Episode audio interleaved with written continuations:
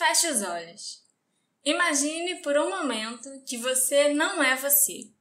Não que você seja outra pessoa. Você é você, mas não sabe quem é. Você não sabe seu nome, onde mora ou quem era seu melhor amigo quando tinha 12 anos. É difícil, não é? Foi o que aconteceu com Hannah Up. Em 2008, ela desapareceu por três semanas após deixar seu apartamento em Nova York para fazer jogging. Após esse incidente, ela foi diagnosticada com fuga dissociativa, uma condição que a faz perder temporariamente todo o senso de quem ela é. Em 2017, ela desapareceu novamente e ninguém nunca mais a viu.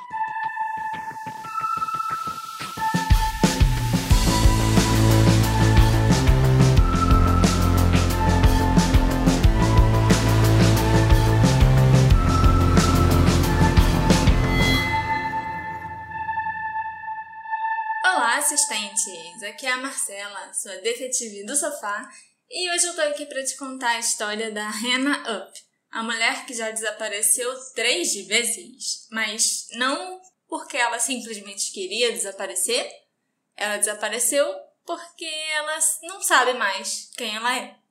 E aqui do outro lado do sofá é o Alexandre, e eu esqueci o que eu vim fazer aqui. Muito bom. Parabéns. Para começar a contar a história da Hannah, eu tenho que falar sobre o primeiro dos desaparecimentos dela, que aconteceu em agosto de 2008. Nessa época, a Hannah estava morando com uma amiga em Nova York e ela saiu para correr no dia 8 de agosto em um parque e nunca mais voltou. A carteira, o passaporte, o cartão do metrô e o celular dela foram encontrados na bolsa que ela deixou largada no chão do quarto. Então, com certeza, não parecia que ela planejava desaparecer. Os seus amigos e a família procuraram por ela, espalharam milhares de cartazes e distribuíram folhetos pela cidade, mapearam os parques e se dividiram em grupos de buscas para procurar nas florestas, nas trilhas, até embaixo de banco. Ela já estava desaparecida há duas semanas quando ela foi vista numa loja da Apple, na Times Square, no centro de Manhattan. A mãe dela, a Bárbara, a identificou nas imagens de segurança. Ela estava usando um top esportivo e uns shorts de corrida e o cabelo dela ainda estava preso num rabo de cavalo, exatamente a mesma roupa com a qual ela saiu de casa duas semanas antes. Outra câmera conseguiu capturar uma imagem dela usando um dos notebooks da loja para acessar sua conta do Gmail. Ela ficou olhando para a tela por alguns segundos antes de ir embora. Dois dias depois, ela foi vista num Starbucks no Soho, que é um bairro bem famoso de Nova York. Mas quando a polícia chegou, ela saiu pela porta dos fundos.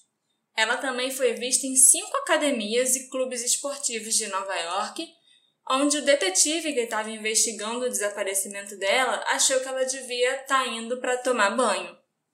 Então parecia que ela não queria ser encontrada, né? Então. Não. Bom, na verdade, é, não é tão simples assim. Porque o que eu queria perguntar era justamente por que, que a polícia, vendo que ela estava desaparecendo e vendo que ela não queria ser encontrada, por que, que continuou procurando? Se é, parecia que ela estava bem, só não queria ser encontrada. Porque a mãe dela achou isso tudo muito estranho. Ela queria saber o que estava acontecendo. Então a polícia continuou. Porque até você. Não é só simplesmente você encontrar a pessoa, você tem que encontrar a pessoa, falar com ela para se certificar que ela fugiu por conta própria e não quer ser incomodada. Você vê ela na câmera de segurança, não dá para você ter certeza se ela tá bem ou não e se ela realmente tá sozinha. Se tem alguém mandando ela fazer alguma coisa, se ela foi coagida. É verdade. Em 16 de setembro, três semanas após o desaparecimento, o capitão de uma balsa de Staten Island viu uma mulher flutuando de bruços perto de Robbins Reef, que é um farol situado em uma ilha rochosa perto da Estátua da Liberdade. Dois marinheiros foram até essa mulher em um barco de resgate. Quando a levantaram da água, ela ofegou por ar e começou a chorar. Ela foi levada para o centro médico da Universidade de Richmond, em Staten Island, onde, depois de ser questionada pela equipe médica, Tudo que ela conseguia dizer era que seu nome era Hannah e o número do telefone da mãe. A Bárbara, mãe da Hannah, chegou ao hospital em menos de uma hora. Ela recebeu tratamento para hipotermia, desidratação e queimaduras graves no lado esquerdo do corpo causadas pelo sol, e a sua condição física foi melhorando rapidamente. Mas apesar de várias entrevistas da polícia e algumas sessões até de hipnoterapia, a Rena não conseguia se lembrar de nada que aconteceu nessas últimas três semanas ou de qualquer evento que pudesse ter causado isso, esse desaparecimento maluco dela. Na verdade, a Hannah não sabia nem que já tinham se passado três semanas. Para ela, parecia que ela tinha saído para correr e acordou ali naquele hospital sem entender nada. A sua última lembrança foi exatamente essa, a de ir sair para correr e dar uma corridinha no Riverside Park, perto do seu apartamento, no dia que ela desapareceu. Depois disso, ela foi diagnosticada com fuga dissociativa, que é uma forma muito rara de amnésia. Mas o que é essa fuga dissociativa? É diferente da amnésia que a gente vê normal em filme? Na verdade, ela é bem parecida com a amnésia que você viu em um filme. Porque a fuga dissociativa também é chamada hoje em dia da síndrome de Jason Bourne. Porque é exatamente o problema que o personagem do Matt Damon, o Jason Bourne, sofre nos filmes. Essa fuga é uma doença mental muito rara, que se enquadra num grupo de condições conhecidas como distúrbios dissociativos. Especialistas acreditam que quem sofre dessa condição perde temporariamente o acesso à memória autobiográfica e à identidade pessoal. Essa fuga pode estar associada a um estresse muito grande, pode ser resultado de eventos traumáticos passados ou presentes, ao abuso de álcool e alguns tipos de drogas. É, inclusive, a gente também viu isso em outro filme, que era Garota no Trem. Ela sofria uns blackouts. E esse tipo de blackout é um distúrbio dissociativo. Nesse caso, da Garota no Trem, causado pelo álcool. Não é o caso da Hannah. O caso da Hannah não é o da Garota no Trem, é o da identidade boa. Essa condição é relativamente rara, com a frequência de diagnósticos aumentando durante períodos estressantes, como durante guerras ou após desastres naturais. O caso mais famoso da doença, como eu já te falei, é o do Jason Bourne, protagonista ficcional da franquia Bourne Identity. Mas ela tem essa amnésia em que ela perdeu a biografia pessoal, como você falou, mas ela conseguiu ir na loja da Apple e acessar o e-mail, colocar senha, login e senha? É porque. Como é que eu vou explicar isso melhor? O, a nossa memória não é formada só pela memória que a gente tem gravada no nosso cérebro, de quem a gente é e tudo. O nosso corpo também tem uma memória muscular, que ele sempre faz automaticamente, sem até você perceber, coisa, as mesmas coisas todos os dias. Uma dessas coisas que as pessoas geralmente fazem todos os dias é abrir um notebook, entrar no Gmail ou no seu outro provedor, digitar o e-mail, a senha e pronto. Não é uma coisa que necessariamente fica gravada na sua biografia, na sua identidade. É realmente uma memória muscular. O seu dedo faz sozinho, você nem pensa mais Isso, direito. você não precisa mais lembrar daquilo. E a polícia e os psiquiatras acham que foi isso que aconteceu com a Hannah.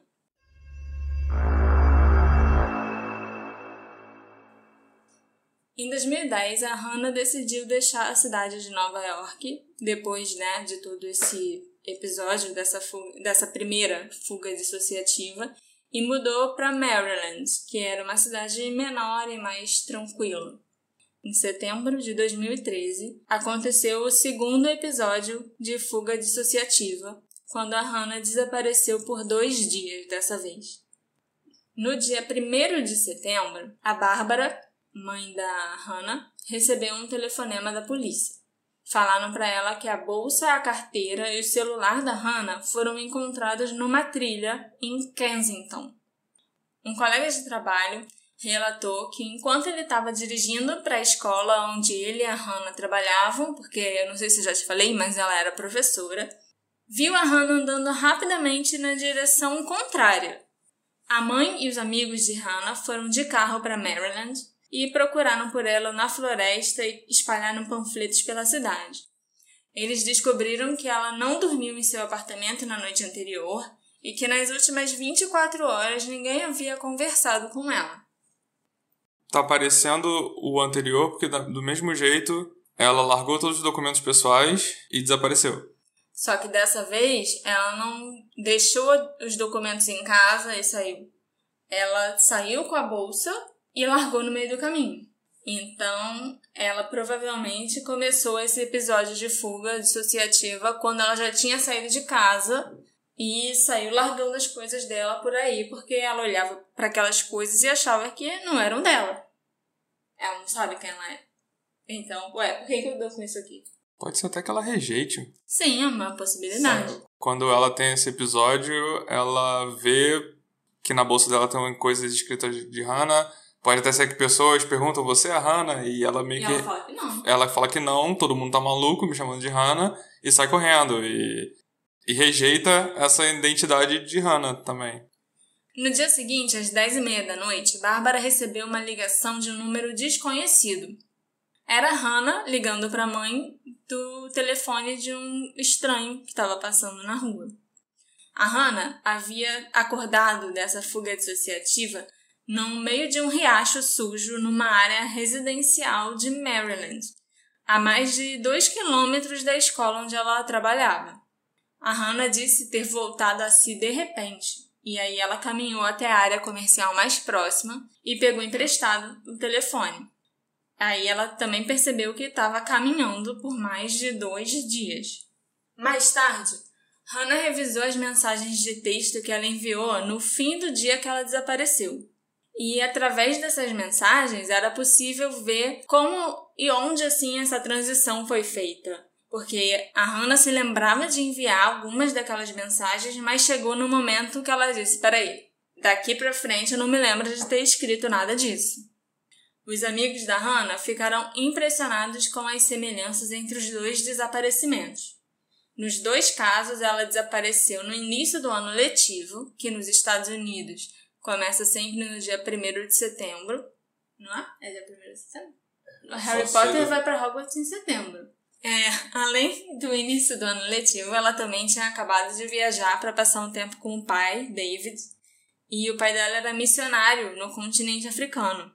E uma das coisas que foram muito analisadas era se essas férias que ela sempre passava com o pai antes de sofrer a fuga podiam ser um gatilho para ela. Mas eles já fizeram viagens juntos outras vezes em que ela não teve essa fuga depois. Então, a gente não sabe se isso pode ser um gatilho ou não, ou se aconteceu algo perturbador nessas duas viagens específicas, né? E também nessas duas fugas ela foi atraída pela água. Na primeira fuga, vocês vão se lembrar, ela foi encontrada no meio do rio, Quase se afogando. E na segunda fuga, ela acordou sozinha dessa fuga, né, no caso, não teve que ser resgatada nem nada, mas ela estava, segundo ela própria, no meio de um riacho meio sujo. É como se ela encontrasse a água e a água trouxesse ela de volta e fizesse ela perceber quem ela é. Que nem o Chaves quando tem o piripaque. É. Em 2014, a Hannah tomou uma decisão que eu pessoalmente acho que não foi lá muito boa. Ela resolveu se mudar sozinha para uma ilha no Caribe, onde ela conseguiu um emprego como professora numa escola local em St. Thomas, nas Ilhas Virgens Americanas. Mas se a gente acha que a água faz ela voltar ao normal, se ela tá numa ilha, pode ser que ela volte ao normal mais rápido. É, tem água de sobra lá. Então, talvez se essa fosse a estratégia, mas você mudar para uma ilha onde você não conhece ninguém, também não é lá muito bom. Eu acho que seria melhor você ficar perto dos seus amigos, da sua família. Que já sabem da sua condição. Exatamente, né? A Hannah fez várias amigas novas na ilha e todas elas dizem que a Hannah adorava morar lá e adorava esse trabalho novo que ela tinha conseguido. Ela também trabalhou de professora lá? Sim, ela também começou a trabalhar de professora numa escola local.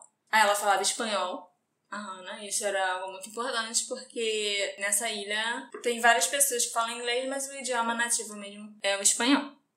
A Hannah chegou a começar a fazer terapia na ilha para conseguir tratar melhor ou entender a causa dessa fuga dissociativa, mas ela largou a terapia e preferiu dedicar mais atenção à sua saúde física do que à saúde mental.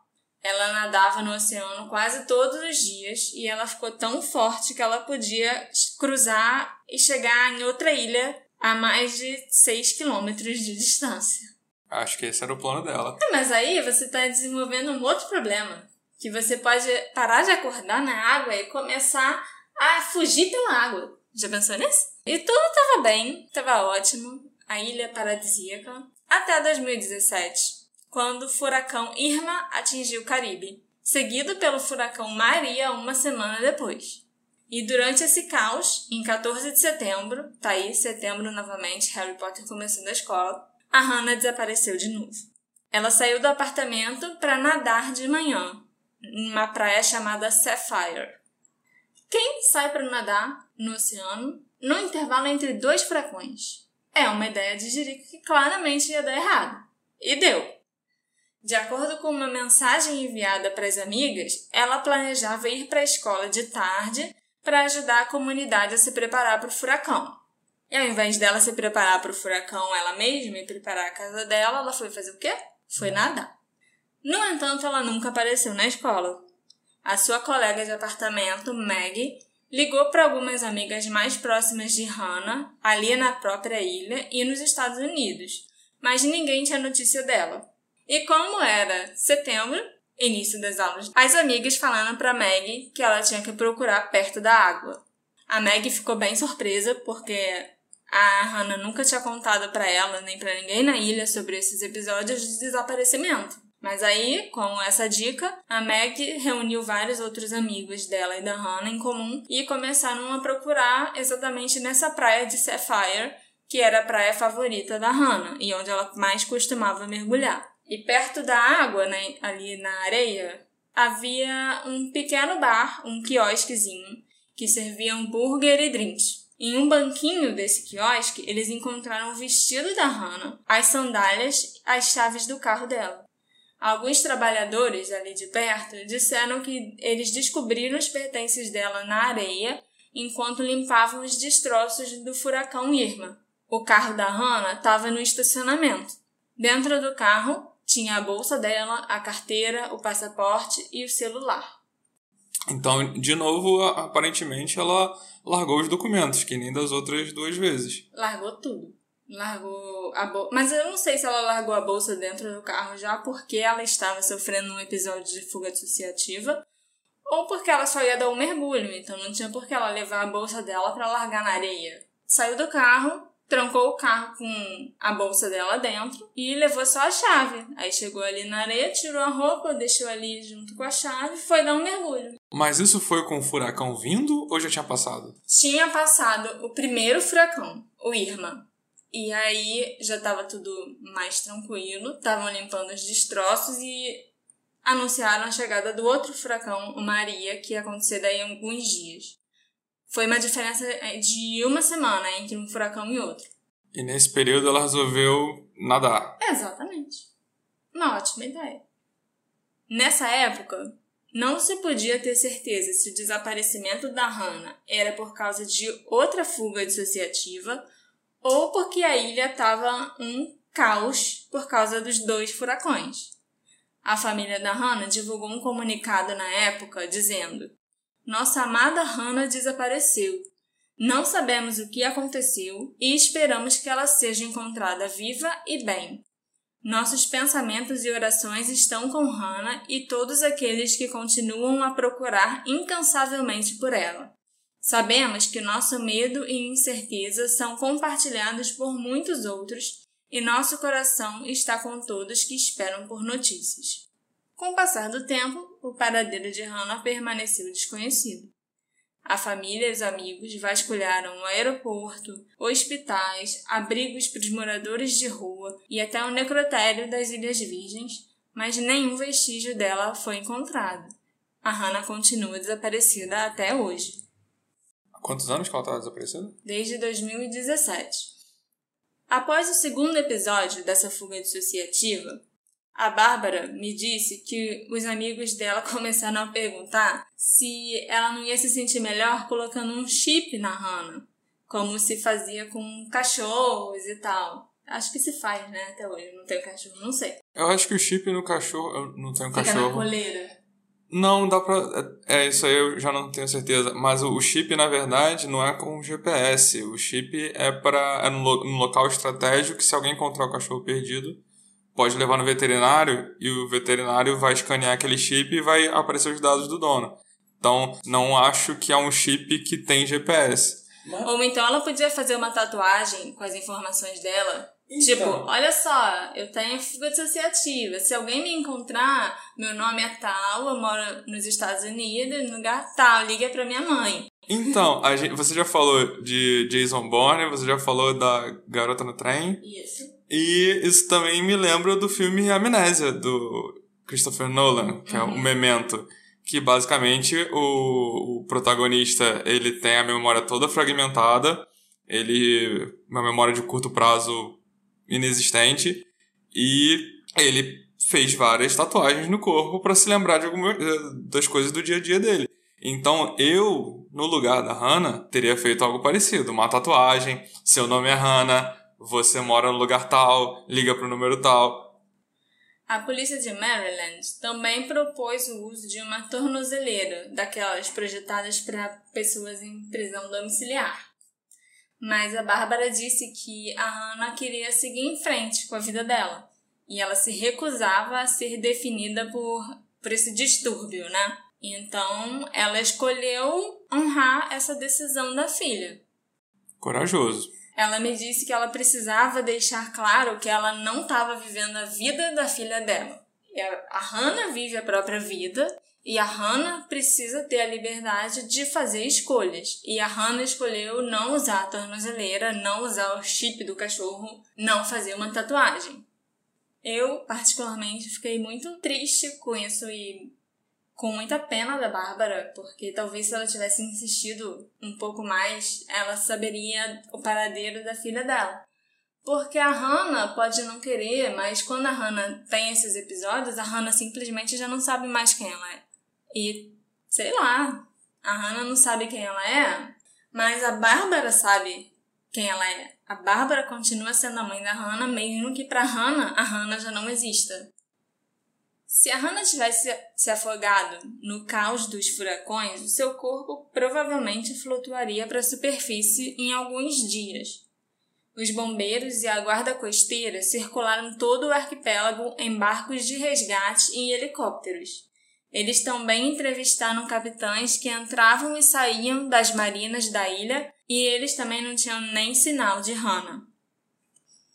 Seus amigos desenvolveram uma série de teorias sobre o que poderia ter acontecido e todas elas pareciam bem improváveis. Mas a sua sobrevivência em Nova York durante o primeiro episódio de fuga dissociativa também pareceu muito improvável, porque você sobreviver três semanas em Nova York sem saber quem é, sem, sem nada, sem documentos, A gente não sabe como ela se alimentou, como ela Pois se é.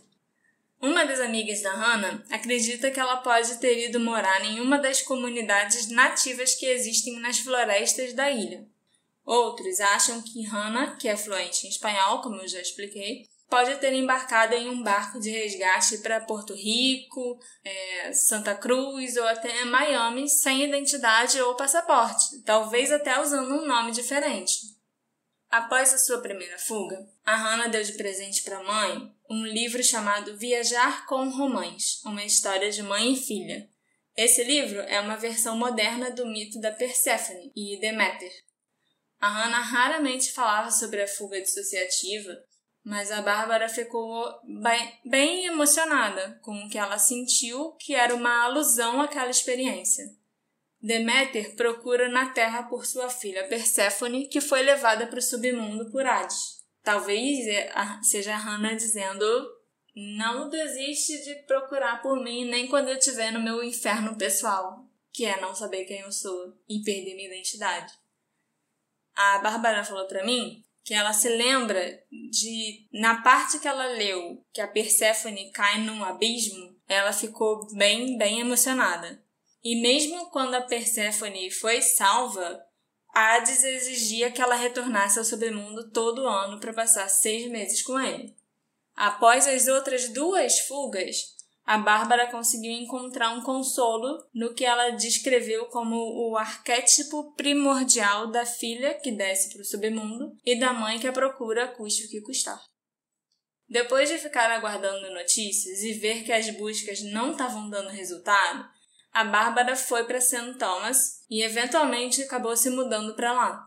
Ela chegou na ilha em 21 de novembro de 2017, mais de dois meses depois que a Hannah desapareceu, quando a ilha estava começando a se recuperar dos desastres. Eu até perguntei por que, que ela não foi antes disso, mas realmente não tinha como, a ilha estava inabitável praticamente.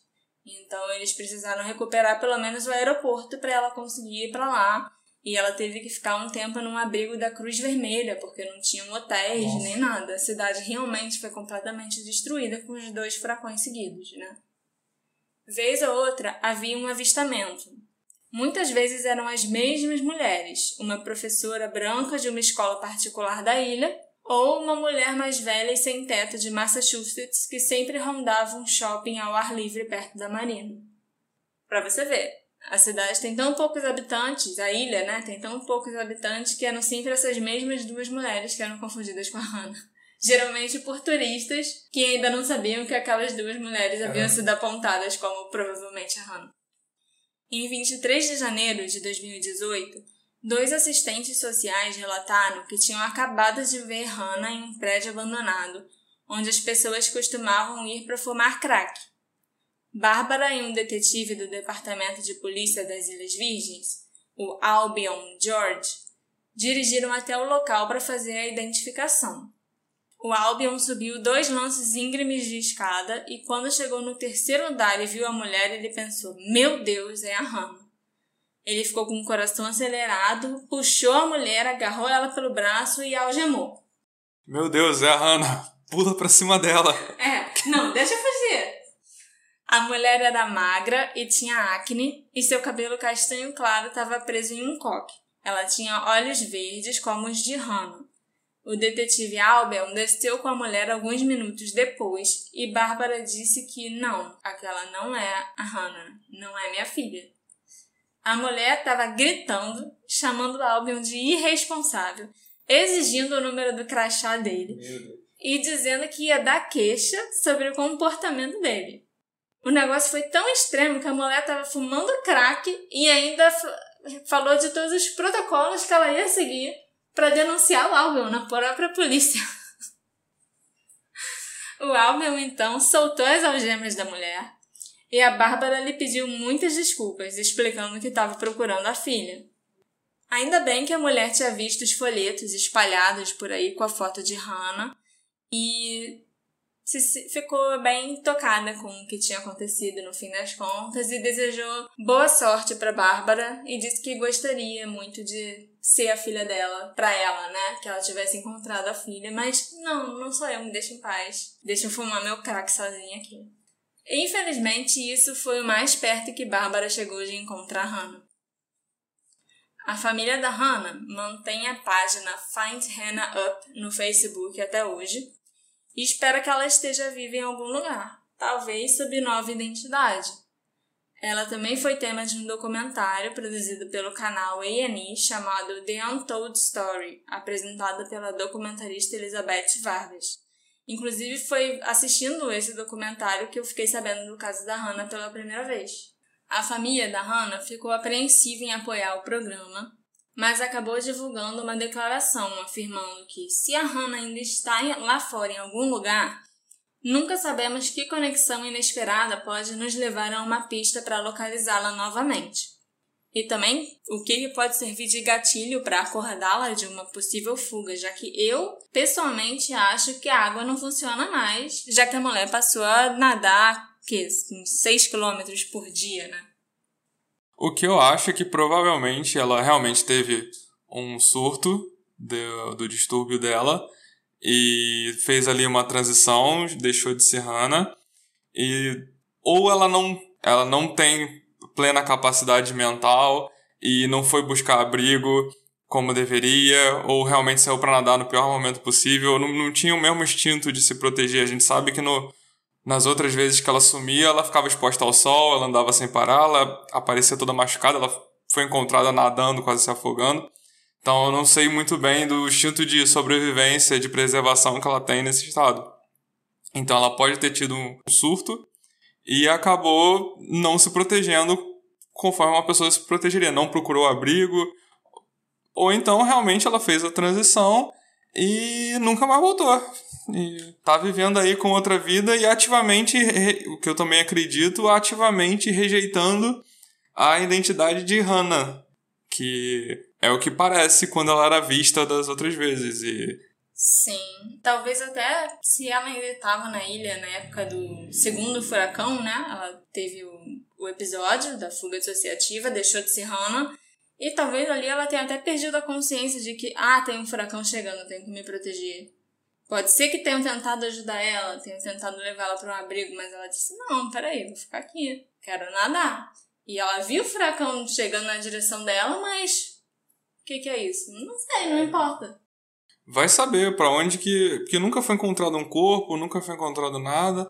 Mas realmente eu não sei quão longe um furacão pode jogar um corpo. E se ela saiu daí e está vivendo com outra identidade, a gente não sabe. Será que é possível a pessoa ter uma, um episódio de fuga dissociativa e acabar passando o resto da vida naquele estado? Porque essa é uma, é uma síndrome, né? um distúrbio tão raro que até na época que ela foi diagnosticada com essa fuga dissociativa, a polícia, todo mundo demorou muito a acreditar que isso era verdade que isso existia mesmo, entende?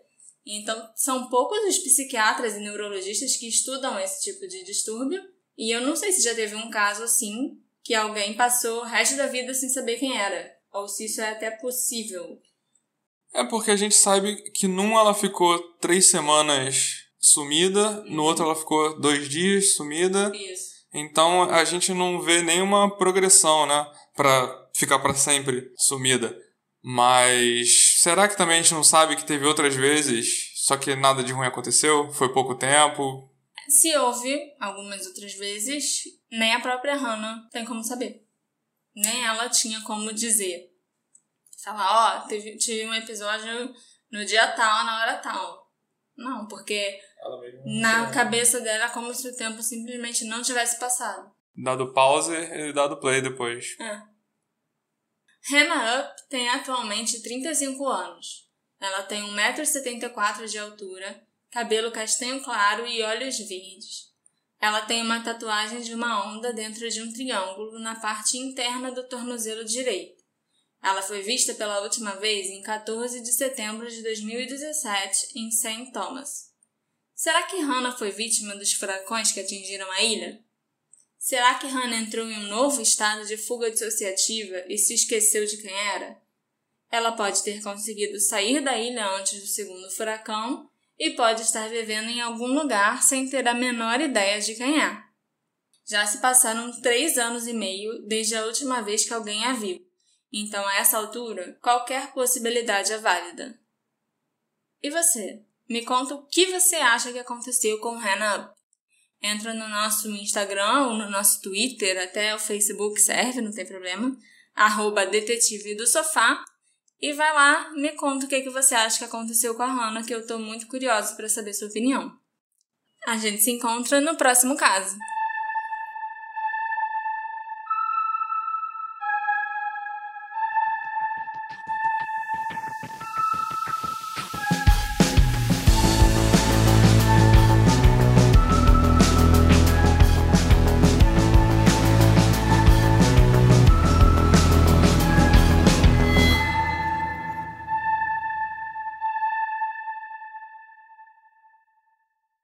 Hey, você se interessa por crimes reais, serial killers, coisas macabras e tem um senso de humor um tanto quanto sórdido? Se sim, você não está sozinho. Se você precisa de um lugar recheado de pessoas como você Venha conhecer o podcast Pátria Amada Criminal. Todas as semanas tentamos entender o pior da humanidade. Nesse processo a gente ri, chora, fica brava, fofoca, porque afinal de contas é assim que a gente fala quando está entre amigos. Suas novas melhores amigas trevosas estão aqui no Pátria Amada Criminal.